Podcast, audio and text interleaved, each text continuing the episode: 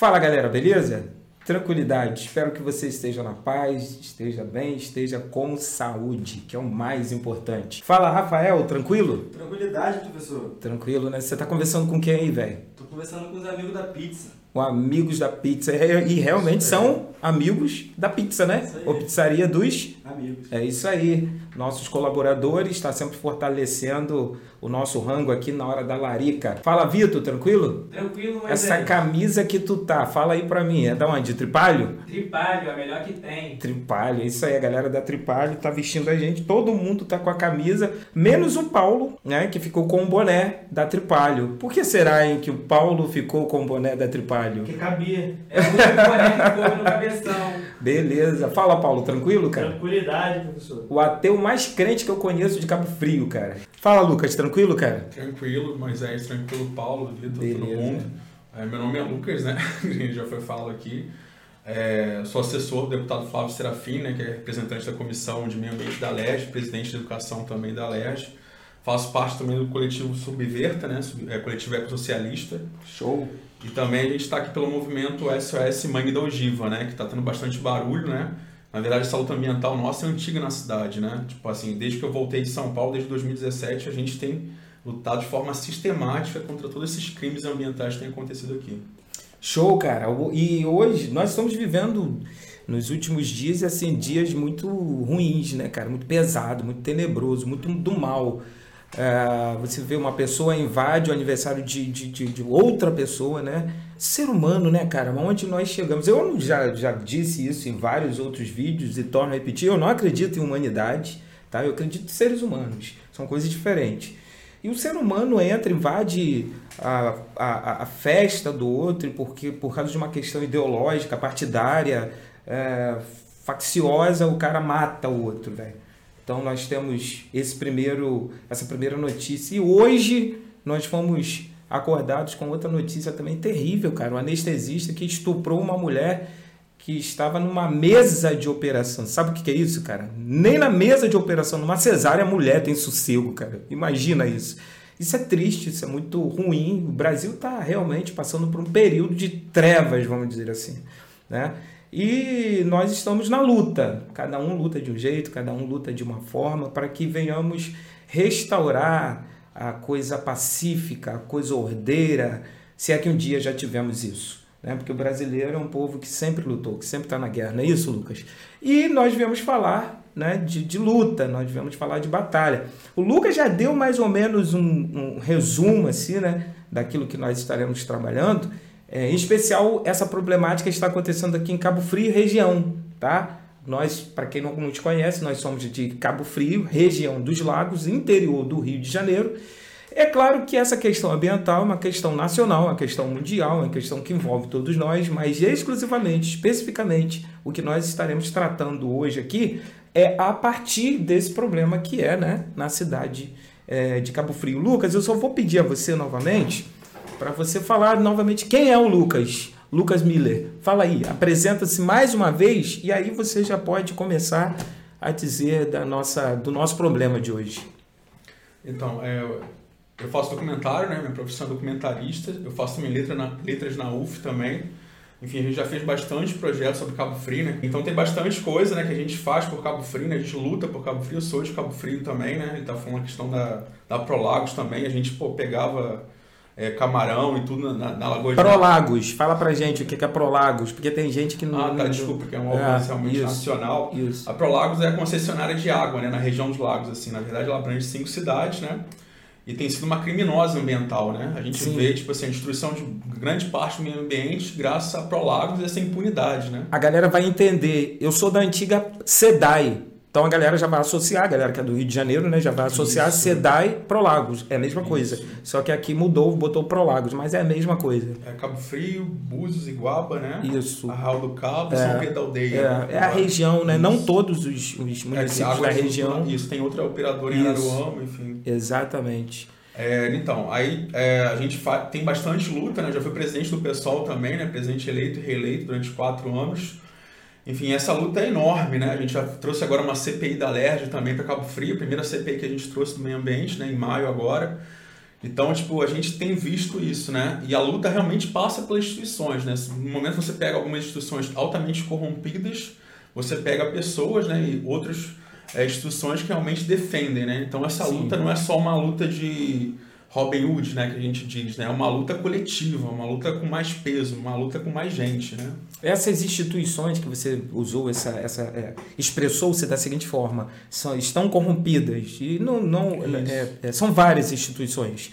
É, e eu digo muito a, agora estou falando das instituições privadas que estão corrompidas. Só uma pergunta assim, não tem muito a ver com, com a parada, mas você é favorável, já que você falou que é corrompida, você é favorável à privatização? Ah, como é que fica isso? Você é favorável ao melhoramento? Ah, como é que fica isso? Porque você falou, as instituições estão corrompidas.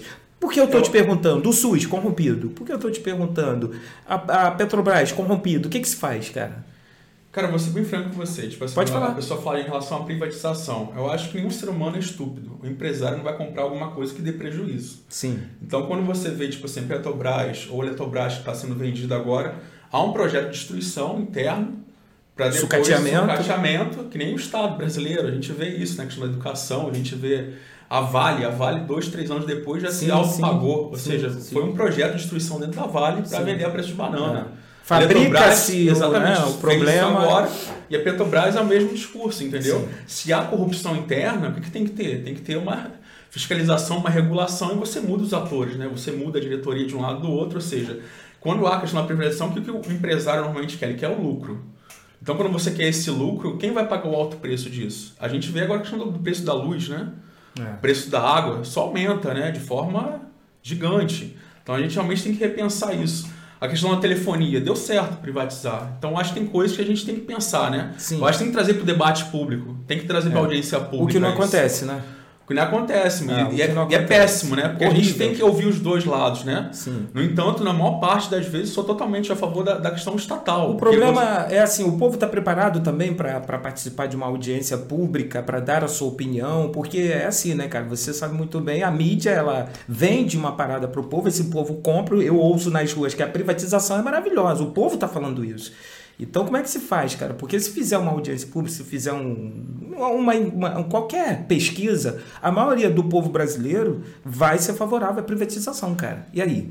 Quem, quem, talvez quem tem essa consciência e quem não tem essa consciência, e como é que. Tá, eu acho que, tipo assim, houve uma revolução, né? Essa revolução, na verdade, você teve a Revolução Industrial, francesa, enfim. Hoje a revolução que a gente passa é a revolução da comunicação. Sim. Antigamente você via dois, três canais que realmente monopolizavam a questão de massa, né? Sim. É, eu tenho lido bastante sobre comunicação, sou da área de comunicação, né? Sim. Faço documentário, faço vídeo, videoclipe, enfim. E você vê que, tipo, essa questão da internet, ela trouxe uma, Boom. um- uma explosão. Democratizou, né? Exatamente. Então, tipo assim, o cara pode se, se instruir mais, pode pesquisar mais. Às vezes você vê assuntos que você não domina, mas Eu tô você aqui começa pra- a estudar. Eu tô aqui para botar fogo, mas ele Exatamente. quer. Ele Então, quer. Tipo, a questão de audiência pública. Cabo Frio sempre deu certo. Ah, Falando pela minha cidade, né? Pela localidade. Ah, mas o povo, não, cara, eu acho que isso, sei lá, isso pode ser um conceito meio, meio duvidoso. Você de... ah, a questão da privatização. Então vamos levar esse debate contra a privatização também. Vamos tentar criar Fazer o lado isso, contrário, né? Exatamente, porque se você tem só uma linha unitária, e normalmente todos os meios de mídias do Brasil eh, são neoliberais, né? Eles têm uma, uma vertente para o capital. Quando você faz isso exatamente, você começa a induzir o pensamento, sim, né? sim, sim. Então, audiência pública, você ouve os dois lados. Uhum. Então, por isso que eu só falo da audiência pública. Fazer uma É. espécie de apofagia, né? Lado isso. Então, lá, a, a pessoa pode criar consciência e pode falar assim, opa, eu pensava isso E e, agora, agora- eu penso isso. Entendi. Antigamente, eu também não era politizado. Chegava assim, todo político é corrupto, é, todo partido é ladrão. E quando eu comecei a entrar, a entender que eu sou do PSOL, eu vi assim, cara, todos os parlamentares do PSOL são professores. Não tem nenhum parlamentar nosso corrupto em nenhum lugar do Brasil. Hum. A gente aumentou a nossa Câmara em 60%. A gente tem a segunda maior bancada da LERJ. Você continua, pessoal. Sou pessoal, Sim. somos pessoal, né? Tipo assim, é coletiva. Você não é uma decisão unitária, não tem dono de partido. A gente vê isso em Cabo Frio, né? É, hoje são 35 partidos legalizados no Brasil, as pessoas se sentem dono, o pessoal não. A gente tem Congresso Nacional, Congresso Municipal, Congresso Estadual, ou seja, há uma democracia interna muito grande. Há vários coletivos dentro do partido, isso é bonito. Ou seja, as pessoas são simples. Isso é bonito, e mas isso é prático? É, resultados. O prático que eu digo são resultados e resultados que eu digo também. a- um dos resultados é urna. Você acha que está sendo prático? Eu acho que a política, na verdade, né, as pessoas confundem um pouco isso. A política é uma coisa maravilhosa. Política pública transforma a sociedade, muda vidas, né, tira as pessoas do mapa, da, que estão no mapa da fome, né, que nem foi feito antigamente. Agora o Bolsonaro bota o Brasil de novo no mapa da fome. Bolsonaro tira o Brasil da nona economia, vai para a décima terceira, ou seja, cada ano ele diminui o Brasil. Bolsonaro, na verdade, como você falou aquele início, né, de é, questão da execução e tudo, o Bolsonaro ele é isso, né, ele tira os É. demônios do armário. Sim, sim, sim. Isso é muito problemático, né? Agora, em três meses, a gente vai derrotar esse Bolsonaro. O Bolsonaro a gente vai levar mais tempo ainda, né? Porque o Bolsonaro, na verdade, já está entranhado. A gente só Isso, botou isso. outro nome nele. Bolsonaro é Que apenas essa questão um representante, fascismo, né, é, cara? as pessoas se veem, né? Não É. existe isso. A pessoa Isso. vota em quem ela se vê. Com certeza. Então você pode ver a maior parte das pessoas, tipo, é, fascistas, racistas, homofóbicos. Lógico que Cara. não todos os eleitores do Bolsonaro são assim também. A gente não pode demonizar, né? Tem muita gente No realmente vídeo passado nós discutimos sobre isso, né? tem muita gente boa também, mas que tá perdida. Que não tem a consciência, né? Acho que o Bolsonaro, tipo assim, porque também a nossa mídia alimentou um ódio muito grande ao PT, né? Eu tenho várias discordâncias em relação ao PT. Antipetismo, né? Mas, tipo assim, essa demonização do PT ajudou o Bolsonaro. O Bolsonaro, tipo, na eleição de 2018, o Alckmin teve 60% de todo o tempo de televisão e rádio. O que, que isso adiantou para o Alckmin? Nada. O Bolsonaro surge daquela bolha de WhatsApp e tudo e começa a pegar as pessoas que estão idosas e tudo e começar a fazer uma militância. Você fala, cara, que isso? Começa a investir em youtubers em 2014. Foi uma estratégia, Foram né? cara? altamente inteligentes. É, a gente tem que falar assim, pô, os caras foram Demonizou em um lado e, se E a gente da esquerda, a gente Cristo. foi altamente. é, a gente passa- falou assim, cara, isso aqui não vai dar certo. Infantil. Eu falava isso, Bolsonaro, quando for pro debate, vai ser destruído. Aí acontece a, a facada, né? Eu não acredito nisso. Um grande, um grande professor que tem aqui em Cabo Frio, chamado Babadi, Uhum. é, porra, ele falava isso direto. E olha que ele entende de política, na minha concepção, ele entende de política. ele é um professor. Eu ele fui é- aluno do Rui Barbosa, me É. formei no Rui Barbosa. Rui Barbosa, para quem não conhece, é uma das escolas, talvez a, a, a- mais é, tradicional escola pública do município de Isso. Cabo Frio. Então o Babade ele falava comigo direto, não, mas pode deixar, Bolsonaro não vai além, não vai passar dos, dos 15%, não vai para aí, depois cresceu, não vai passar dos 30%, e olha que deu no que deu, realmente nós fomos muito infantis e não, não reconhecemos a onda que estava surgindo, que estava crescendo, aquela bolha, o WhatsApp, o tio, essa coisa toda. E depois eu fui reparar que todas as minhas irmãs votavam no Bolsonaro. Quando eu fui reparar, já era tarde pra caralho. Né? Todas as minhas irmãs votaram em Bolsonaro. Né? E Eu, eu tenho cinco. Exatamente. E eu acho também, tipo, a gente vê esse discurso, né, do antipetismo, aí você vê na, na- na- em plena campanha, Venezuela, Cuba, ou seja, nada a ver, né? O Brasil Nada é a continental. Associou. A Europa toda dentro do Brasil. E aí você começa a criar esse estereótipo, né? E agora tá voltando, né? Porque ele Sim, é, ele é tá- altamente é. ditatorial, autoritário, né? E os meios de mídia agora entenderam. O Bolsonaro é um monstro. É. Vocês criaram esse pedaço do monstro.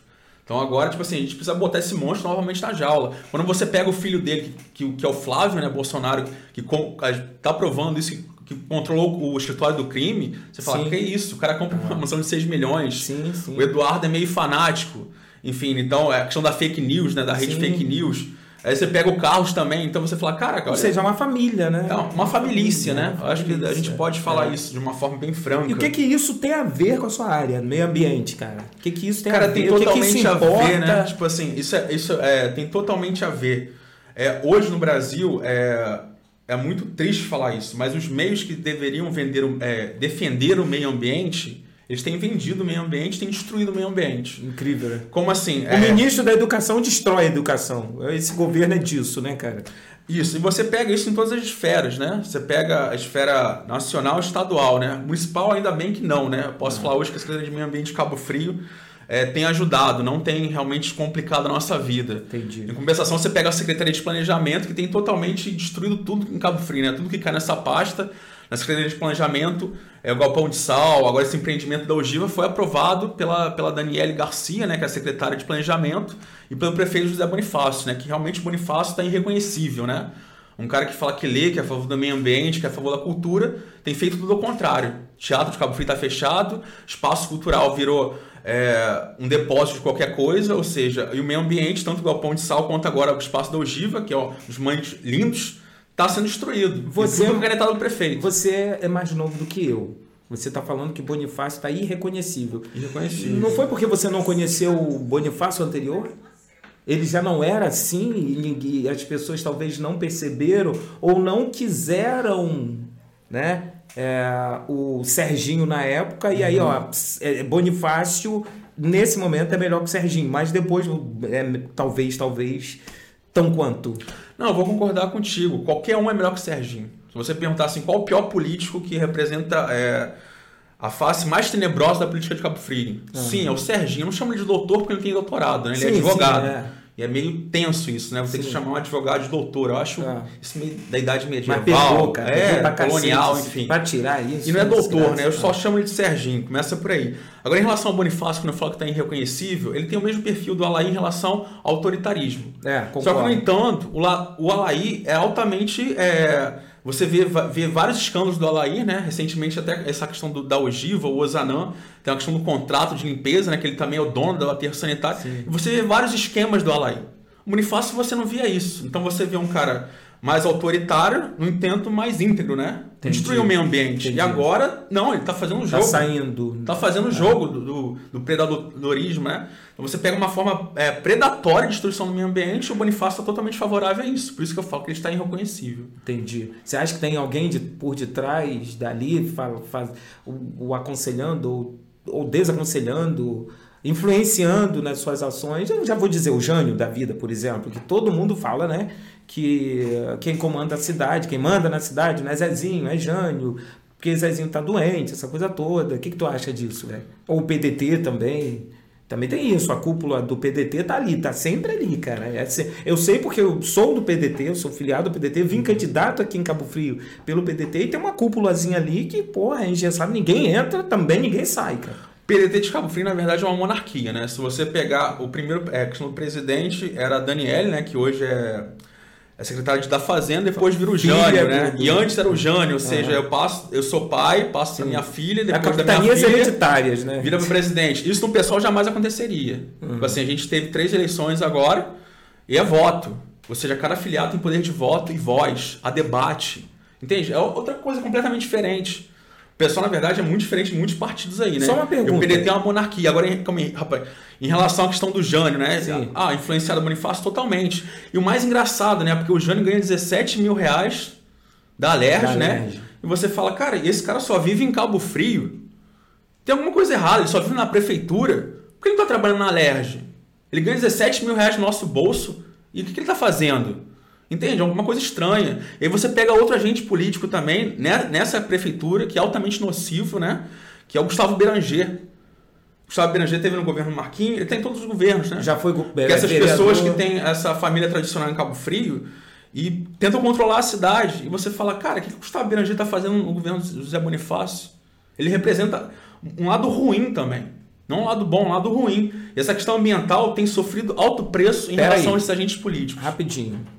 Pô, meu amigo, Gustavo Beranger foi vereador, né? Lá atrás, lá atrás. E ele, era do, ele é do PDT, eu vou ter que defender o cara, velho. Posso defender o Gustavo Beranger? Pô, o Gustavo Be- Beranger foi padrinho do meu casamento, cara. Você quer dizer então que o cara é corrupto? Então, corrupto é uma coisa que a gente tem que provar com prova, né? Sim. Agora, indícios de movimentações a favor da distribuição do meio ambiente, a gente tem certeza disso. Sério? Sério. Até que ponto, até que nível, até, até quando o Gustavo Beranger, e talvez até a família Beranger, está envolvida nisso? Então, quando você envolve família, é complicado. Tipo É, assim, família, o nome, o nome, nome, nome. Vamos, vamos. Porque, tipo assim, tem pessoas boas, com certeza, na família Beranger, como tem pessoas boas em qualquer Oliveira. família. É, Oliveira, Souza, Miller, enfim, tem pessoas Mendes, boas. Agora, Mendes deve ter também, né? Enfim, é... Bolsonaro. Bolsonaro já é mais difícil, né? Eu acho que a Graus em famílias, né? E realmente a família Bolsonaro deve ter alguém. Alguém, não é possível. Alguém, eu acredito a na menina, a filha, a filha. Isso. Mas fala, eu te interrompi. Não, tranquilo. E você pega essa- essas questões dessa movimentação muito tensa, né? Dentro da prefeitura de Cabo Frio. E a gente pode falar sobre tudo aqui, né? Na verdade, né? Você pega não só o prefeito de Cabo Frio, a gente, a gente fez um paralelo, os últimos quatro prefeitos de Cabo Frio, né? Sim. Que você pega o Marquinho Mendes, é, pega o Alair Correia, Alair, Marquinho, Alair, Marquinho, Adriano. Adriano e o Bonifácio. Bonifácio. De forma sistemática, todos têm destruído o meio ambiente de Cabo Frio. Você pega o Marquinho Mendes, a questão do estacionamento, aquele estacionamento lá é irregular, não deveria existir. aquele estacionamento frauda a Receita Federal, aquela questão da terra na ilha do japonês é altamente fraudada também, né? Que a gente está vendo a questão de RG do Henrique Lage, ou seja, é, eles compraram aquele terreno de 8 milhões de metros quadrados por 40 milhões de reais. Me fala que lugar na cidade o metro quadrado em Cabo Frio é 5 reais. Ilha do japonês, altamente. E aí você depois pega o, o Alair, né? O Alair, não, Alair antes, isso. É antes. Essa questão da ogiva, a gente descobriu. Eu vou falar dos quatro prefeitos, né? Porque a gente tem que botar no mesmo bolo.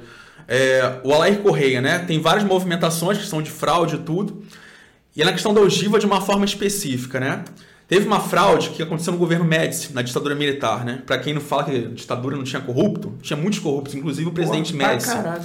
E, e- e nessa fase tinha o Francisco Capão. Francisco Capão, na verdade, foi o maior guerreiro de terras de Cabo Frio, né? Família Capão dos anos 70 e 80. O Henrique Lage, que na época do Getúlio era o maior industrial do Brasil, o cara ma- mais rico do Brasil, ele morre.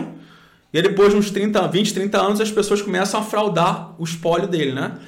E aí esse capão ele forma a Nora Lage, né? A Nora de um italiano e Lage pensa no Henrique Catão. Então você fala, pô, ele não tinha nada a ver com a família Henrique Lage, né? Começa a fraudar. E essa área é fraudada nessa época, né? A gente está com indícios disso.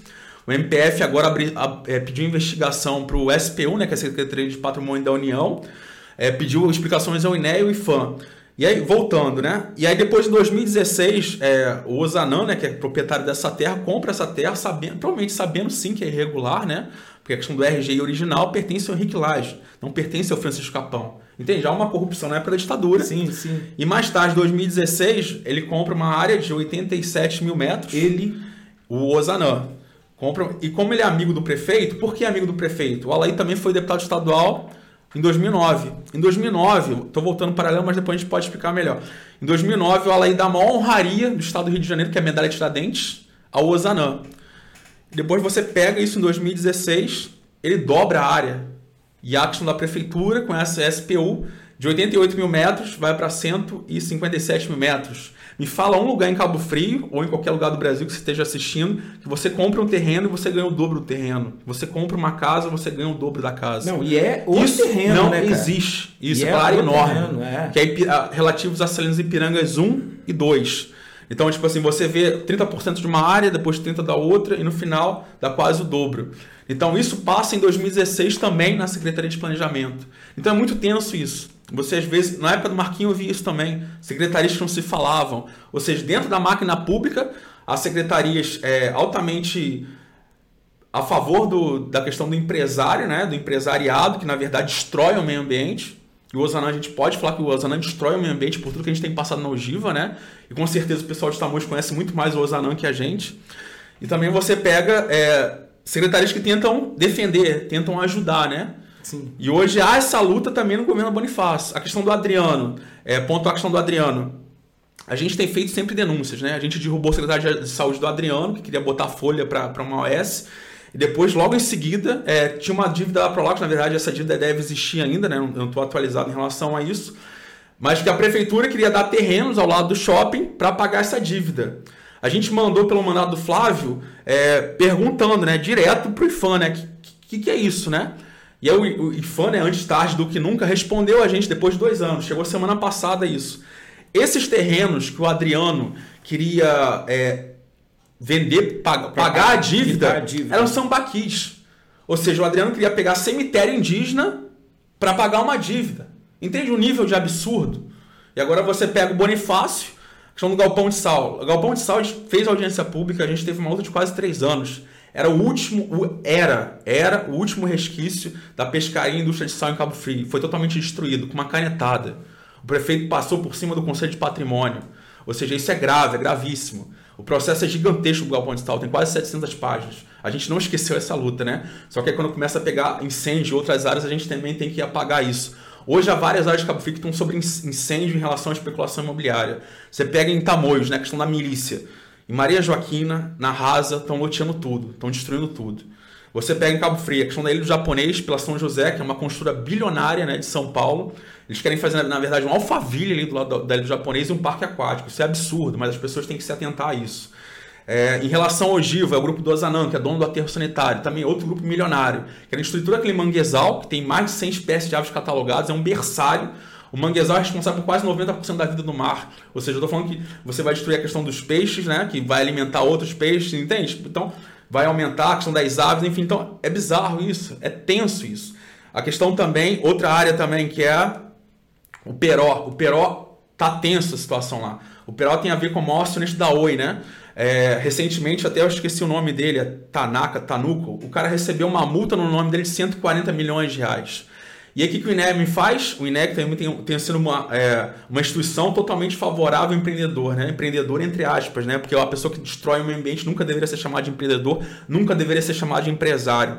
Eles fazem o seguinte, eles abrem uma malha, malha viária de 11 ruas, ou seja, você abrir 11 ruas em cima das dunas do Peró. A gente deu até entrevista para o MP e foi pelo mandado Flávio em cima do INEA, né? E aí foi o MP e o, MP, e o Ministério Público Estadual, os três, em cima do INEA. O INEA recuou, eles recuaram. Ou seja, se a gente fecha os olhos, todas essas áreas estão sofrendo, nesse momento, essa pressão imobiliária de destruição.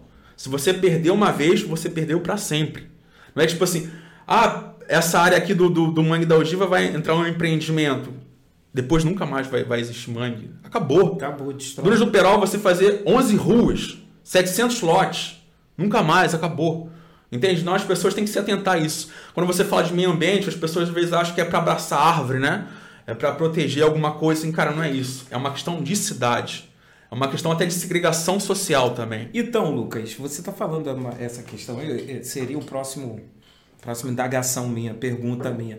Cara, é assim, você está falando tudo isso, o que isso importa é, para o camarada que está, nós estamos falando de realidade de, de Cabo Aham. Frio, né? O que isso importa para o camarada que está morando nesse exato momento numa comunidade? Vou dar um exemplo para, para, para, para bairro Manuel Correia. O camarada está lá, está dentro da sua casa, do, do seu barraquinho, do- enfim, das, é, tá com seu filho, dois, três, quatro, cinco, precisando comer, com- na crise que nós estamos, é, o óleo 10 reais, é, o leite 10 reais, o que, que isso importa para ele? Eu, que você sabe qual é o pensamento. Eu vou me importar com isso? Quero- Eu estou me importando com agora. Qual, qual é o recado que você tem para dar para exatamente essas pessoas que estão lá no, no seu momento comodismo, é, cômodo? é, tá, tá bom para mim, isso não vai me afetar em nada, porque esse é o grande pensamento. Né? O que, que você tem para dizer? Cara, eu acho que afeta em vários níveis, em várias gerações. Vamos lá, pontuar isso. O cara do Manuel Correia, eu conheço bem o Manuel Correia, né? É, nessa pandemia também, a gente criou uma ONG que é Cabo Frio Solidária. A gente conseguiu ajudar quase duas mil famílias. É muita gente nessa pandemia. Com doação de roupa, essa roupa a gente vendia numa loja, né, no shopping, e ia transformar em cesta básica, né? Para ajudar essas pessoas e realmente botar o alimento na mesa das pessoas que. É, porque a gente viu, né? O preço do combustível, do Sim, alimento, tá sim, tudo sim. cada vez mais difícil. E sim, as pessoas estão passando muito fome, muita fome, mais, mais do que já foi antes, né? Hoje você pega quase 19 milhões de desempregados e quase 34 milhões hoje dessas pessoas que estão passando fome agora, nesse É. momento. Não tem o que, que jantar nesse momento, É né? Que a gente falaria à gente, noite. velho. E aí você, a questão do Manuel Correia, vamos lá. É, não só do Manuel Correia, mas qualquer comunidade de Cabo Frio. É, Manuel Corrêa foi um exemplo. Isso. É, a gente tá ali do lado do Manuel Corrêa tem a questão das dunas, né? Eu acho que você tem que pensar, na verdade, quando. Tipo o projeto hoje do PDT, ou o projeto do Marquinhos Mendes, do, do, Adriano, do Alaí, eles não pensam a cidade, né? Começa por aí. Questão das dunas. Você poderia fazer ali um ecoturismo, podia fazer trilha, você poderia pegar aquelas pessoas da comunidade e transformar em guias. Isso não é difícil, é fácil. Não é. Eu tive agora recentemente no Piauí, em Pernambuco, a gente gravou cinco documentários. A gente viu o seguinte: se eu pegar esse pedaço aqui e de repente multiplicar por quatro, ou seja, uma sala um pouco maior, lá em Pernambuco as pessoas fazem museus da memória e você cria uma receita. No Piauí foi ainda mais fantástico: tinha uma pintura rupestre, né, em Anéia de Guidon, que é franco-brasileira, ela conseguiu com a Unesco, ou seja, esforço pessoal dela contra, todo, contra tudo e contra todos. E depois gerou a questão do- da pintura rupestre, você faz cerâmica. Então você ajudou várias pessoas da comunidade com a questão da cerâmica, deu emprego para essas pessoas e mudou a vida delas. E depois você faz centro de pesquisa, você traz universidade, você traz museu. Entende como falta pensar a cidade? É, não falta, Pensar eles pensam, mas. não, não é falta de dinheiro. Cabo Frio tem quase um bilhão de reais por orçamento por ano. Falta realmente a vontade política de todos esses governos.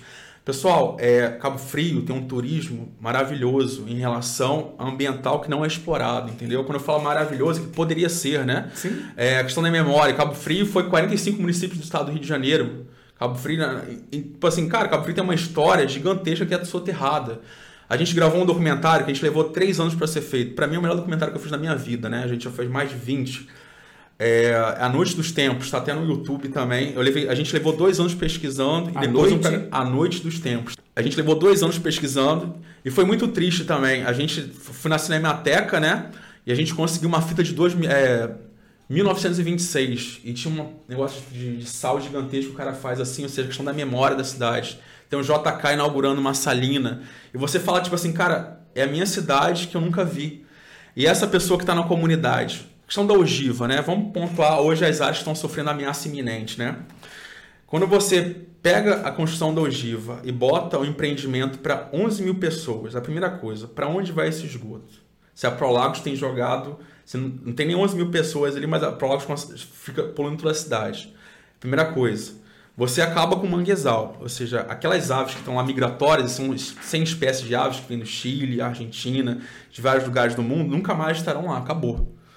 Ali é um apêndice da Lagoa de Araruama, ou seja, a água entra ali, são berçários, são mães e depois volta, ou seja, passa pelo canal Itajuru, né, que é a parte da Lagoa de Ara... que liga a Lagoa de Araruama até o Oceano Atlântico.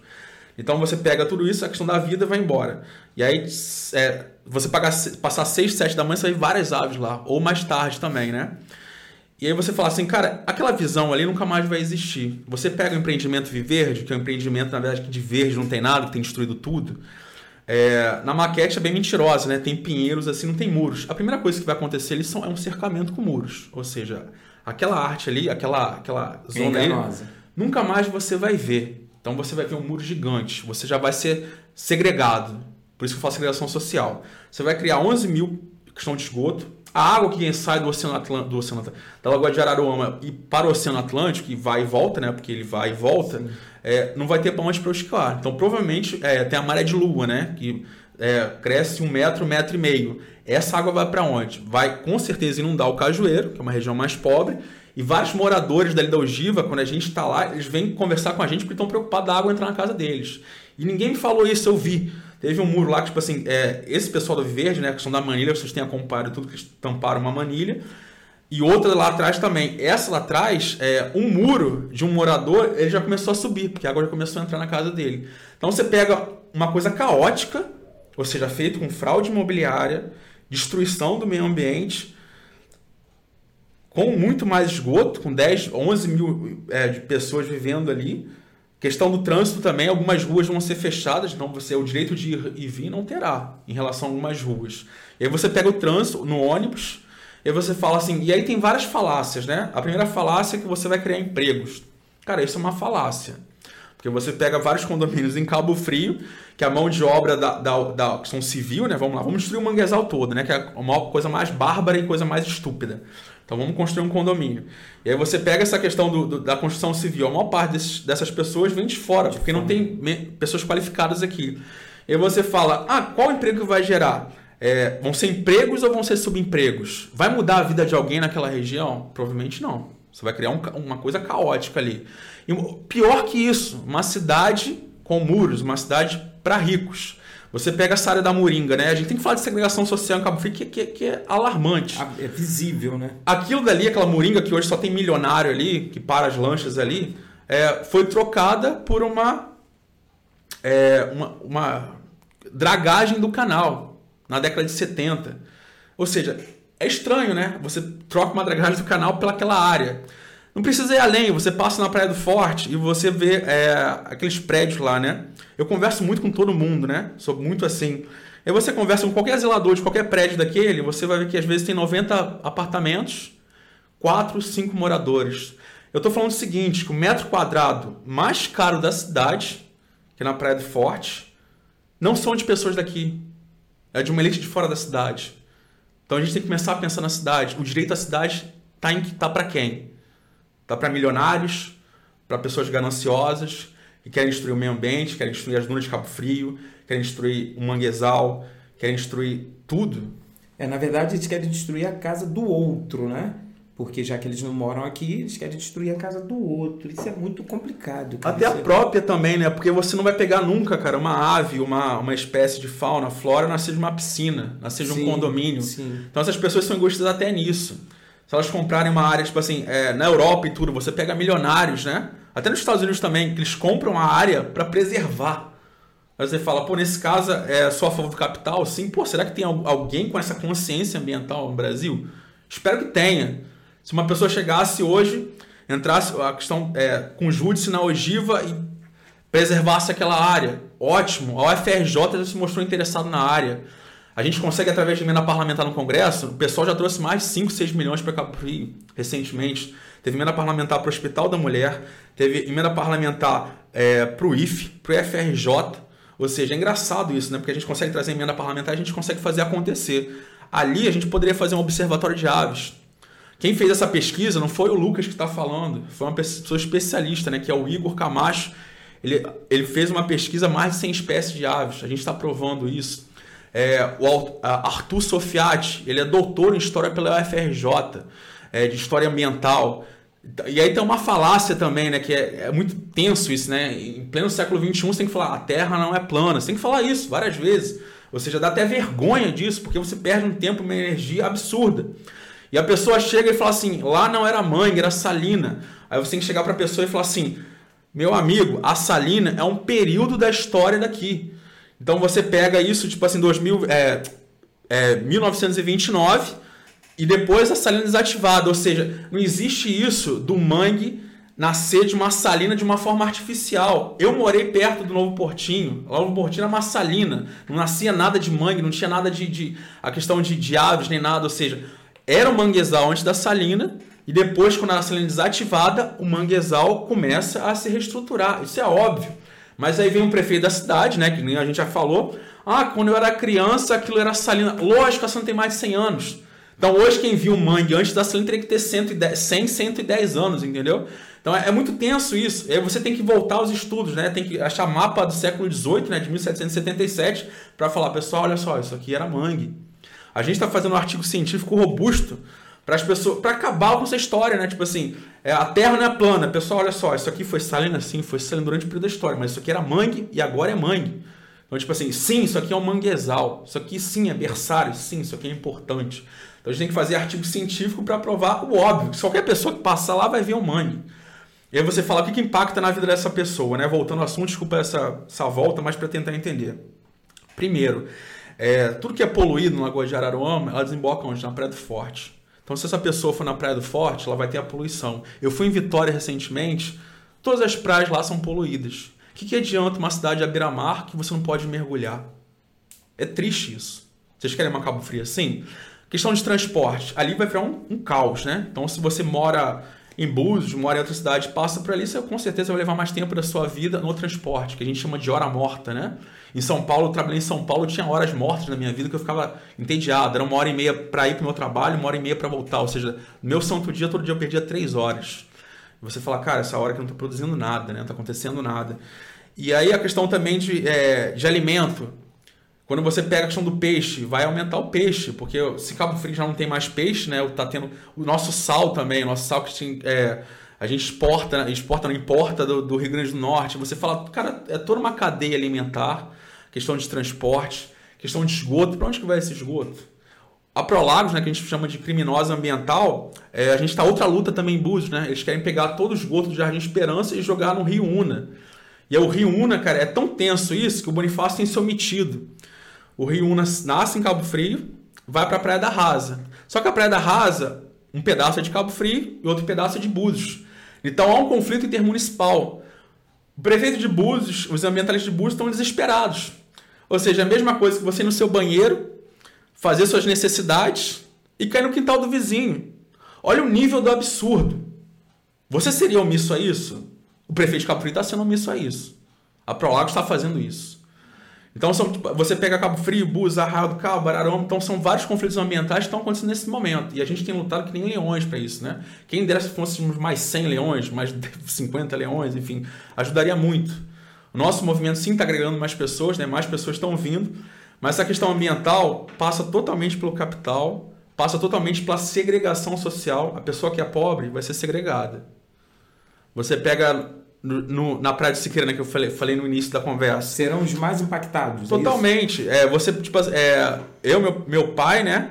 A gente pegava camarão, sei lá o quê, pô, era linda. Pegava siri e tudo. Cara, hoje a Praia do Siqueira é poluída. Quantos pescadores impactaram? Os filhos dos pescadores não querem ser mais pescadores. Porque em Cabo, não só em Cabo Frio, mas outras cidades do mundo também, está cada vez mais degradante a profissão. Sim, a culpa é da Prolago. Sim, a culpa é da prefeitura. Você pega a questão do consórcio é, São João, que autorizou a questão da, da Prolagos, né? O contrato vai até 2041.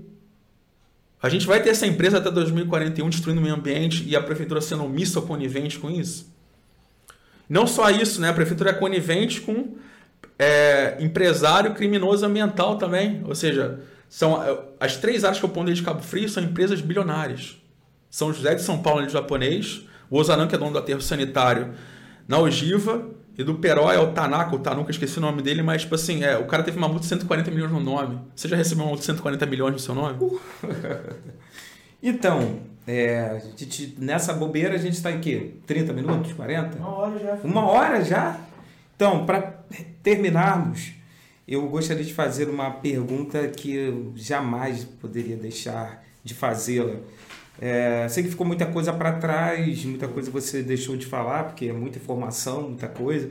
É, talvez tenhamos que fazer mais um, né? Eu aceito parte 2. É, parte 2, o retorno. Essa questão da, da- de terras do Brasil sempre foi complicada, né, cara? E sempre foi perigosa também. Nós já fizemos até um vídeo que nós falamos né, um pouco sobre isso, essas questões da, da terra, de onde vem e tal. Eu vou te fazer duas perguntas que eu deve- devo fazer, cara. Sou obrigado a fazer a você. Primeiro, você não tem medo de, de, de sofrer? Você já deve ter recebido algum tipo de retaliação. Não sei se em forma de ameaça, não sei, mas retaliação sim.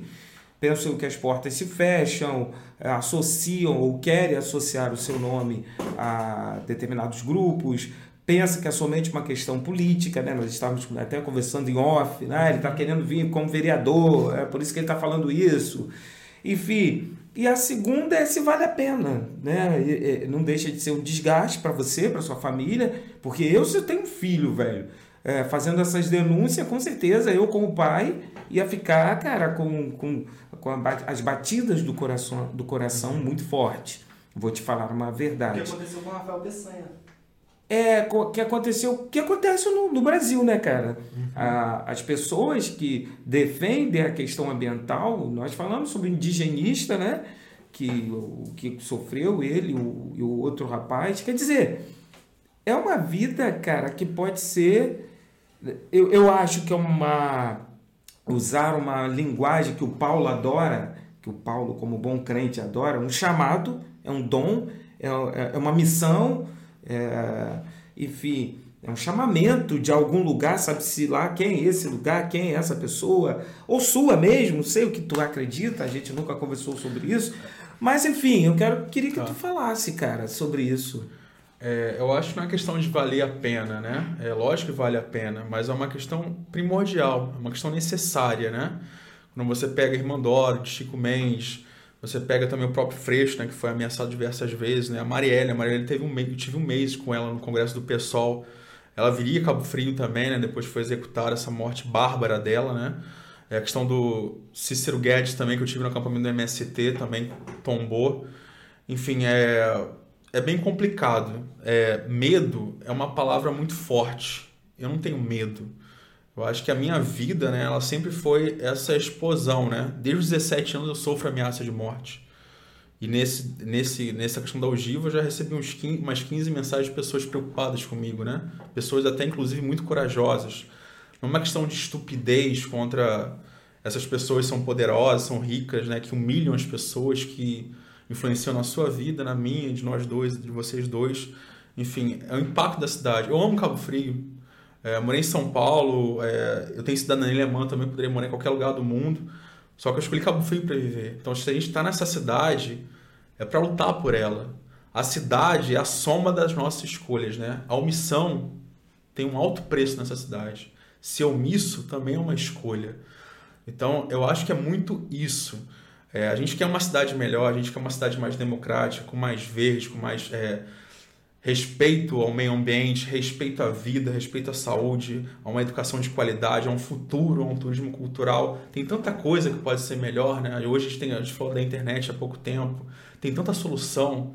O mundo pode ser muito melhor. A política, né, que eu falei, a essência dela é maravilhosa, ela transforma vidas. Então vejo muito isso. É... Você pega o Freixo agora que fez CPI das milícias, né, um tempo atrás, quando era deputado estadual e tudo, ele também sofreu ameaças de morte, né? É, então eu acho que isso é natural da nossa militância. Não é, é, a pessoa também não está lidando com o Lucas, né? Porque o estudo máfia italiano tem mais de cinco anos também, né? Principalmente a Camorra, né? A Coisa Nostra. E aí você vai entender por que você fala assim, Lucas, por que você estuda máfia? É um fetiche? Não, está longe disso. A questão de estrutura. A mesma estrutura de corrupção que acontece em Cabo Frio, acontece em Kiev, na Ucrânia, acontece em Nova York, nos Estados Unidos, acontece, acontece na Somália, acontece em qualquer lugar do Brasil, Brasil também. Enfim, então você vê as estruturas sistemáticas de poder, de corrupção, de segregação social e tudo são iguais, são idênticas. E aí nessa lógica você tem que começar a saber lutar. Então quando a pessoa está lidando com Lucas, é, tá lidando com Flávio, com a Talíria, que é minha amiga pessoal, com o pessoal, toda bocada do pessoal, o pessoal adora. O próprio Freixo é meu amigo, adoro o Freixo, né? apesar de ter tido algumas discordâncias agora é, recentes políticas dele. Mas sim, eu votaria nele como governador, sim, eu faria a campanha dele governador, porque você vê que do outro lado é, é o mal, né? É uma coisa ruim. Questão do Castro, né? assassinato do Jacarezinho, tantas destruições, a questão do Bolsonaro. Você vê um, um lado totalmente negativo, a gente tem que combater isso. Você Não falou... dá para ficar em cima do muro nesse momento histórico. Você falou uma parada aí, eu falei que só iria fazer duas, mas tem outra questão aqui que é importante demais você falou entre o Cláudio e o Freixo, o Freixo, é lógico. Disparado. É, é, eu quero que você seja bem é, é, prático, sucinto, desculpa, na sua resposta. Freixo é humano, né? É diferente. É, não, é, não é bem essa. Freixo e Cláudio, nesse exato momento, Freixo. Mas é Freixo que tem a melhor proposta para o meio ambiente, para o estado do Rio de Janeiro, sim ou não? Só, só sim ou não? Sim, então, a gente pode ver... Não estou falando entre os dois, eu estou falando entre todos os candidatos ao governo do estado. É, a gente chegou num momento que está tão polarizado. É, eu não votei no Lula. Eu votei na Dilma assim, no primeiro e segundo turno. Então vai, eu já estenderei para Bolsonaro isso, e Lula também isso. a pergunta. Hoje é, polarizou. Até o eleitor do Ciro está tendo essa consciência. Ou vai ser Lula ou vai ser Bolsonaro. Hum. No estado do Rio de Janeiro não será diferente. E na verdade também o Freixo não tem essa popularidade do Lula, então sim, ele pode ficar fora do segundo turno, sim, ele pode perder a eleição. Talvez a eleição ao governo do estado seja mais urgente até do que a nacional. Os últimos cinco governadores do, do Rio de Janeiro foram presos. Ah, caralho.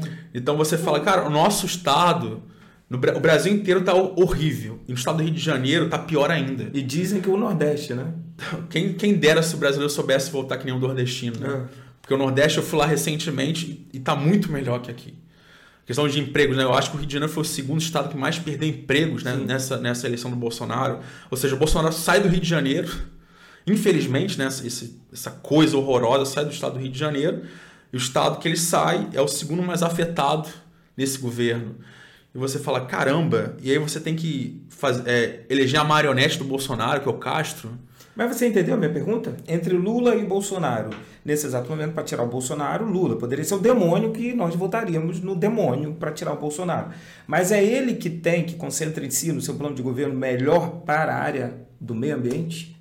De todos os, os candidatos, não só entre os dois, mas de todos os candidatos. Eu posso mostrar na prática, né? A gente pega o Ricardo Salles, ministro do Meio Ambiente, né? É um criminoso.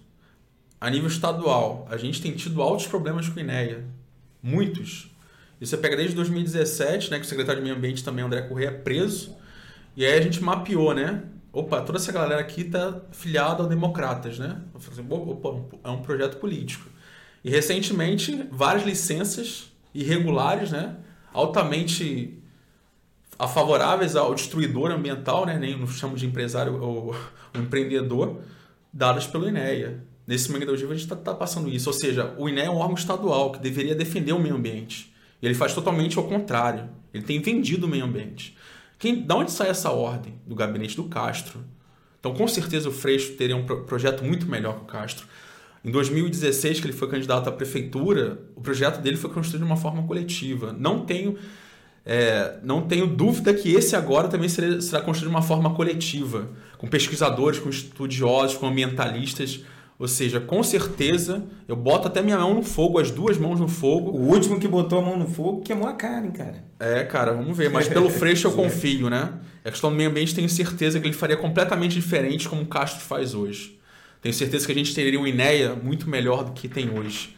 É, enfim, se a questão ambiental a nível nacional é horrorosa, a nível estadual é tão horrível quanto. Então, então para terminar, faça, faça as suas considerações finais. Valeu estar com você aqui, trocando essa ideia. Teremos outros encontros, com certeza. Que você tinha uma porrada. Mostra aí pra galera o que, que você.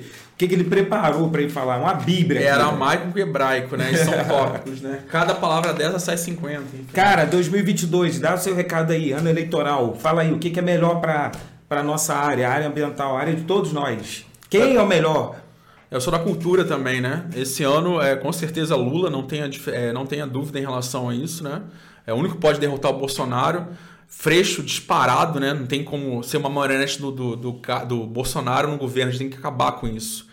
E aí você pega deputado estadual, federal, é, do PSOL, lógico, né? Flávio Serafini, você pega 90 deputados hoje, praticamente 90 deputados na LERJ, talvez o Flávio e mais um pensa na questão ambiental. O Flávio é disparado, o cara que mais luta pelo meio ambiente no estado do Rio de Janeiro. O cara é workaholic, ele trabalha domingo, trabalha sábado, pela educação, pelo meio ambiente, por tudo. É, federal tem a professora Natália de, de Campos, né, que é um quadro fantástico nosso, teve 11 mil votos na última eleição. Tem a Thalia Petroni também. É, na verdade, federal a gente tem vários, né? Tem o Chico Alencar, tem o Tarciso, enfim, tem tanto nome. O Glauber Braga, né? Que porra, hoje é, é gigante. Então, tipo assim, quadros de deputados federais a gente tem vários, né? E a questão de senador, lógico, né? Molon, não tenha dúvida em relação a isso. né? Romário Se- não, cara? Romário, Baixinho, baixinho. Romário eu acho que já era, né? Tipo assim, você, no momento que você vira um, um Meu ídolo de capacho. 94, cara. No futebol era maravilhoso, a gente, porra, torceu muito, mas zoa, tá, como gente? político, ele é horroroso, né? Então você vê é, como ele vira um capacho do Bolsonaro, então realmente Bolsonaro, é, Romário não dá. Siciliano do PT também não dá. Não dá. Não dá. Então, galera, tá aí, recado dado. Fique todos vocês na paz de já. Até a próxima. Siga-nos na nossa rede social, siga o Pilucho, o Pichulo, Pilucho, Pichulo, siga o Vitor, o Rafael, o Lucas Miller e siga também o professor Obrigado, Moisés. Moisés. bri- Obrigado, Rafael, Vitor, Paulo. Obrigado a todo mundo. Quem quiser também acessar é, é, outros vídeos né, em relação a documentários também, que eu Paulo, sou da coloca aí, cultura. Paulo. Você trabalha para isso. youtube.com, né? Lógico, Lucas Miller Ocean, também no Ocean de oceano, né? Ou seja, já tem essa questão do, do mar. No Instagram também é a mesma coisa, pode me mandar um zap, eu respondo todo mundo, falo com todo mundo. Quiser marcar um café, vamos conversar isso. Até a próxima, galera. Obrigado pelo convite de todo mundo. Até a próxima.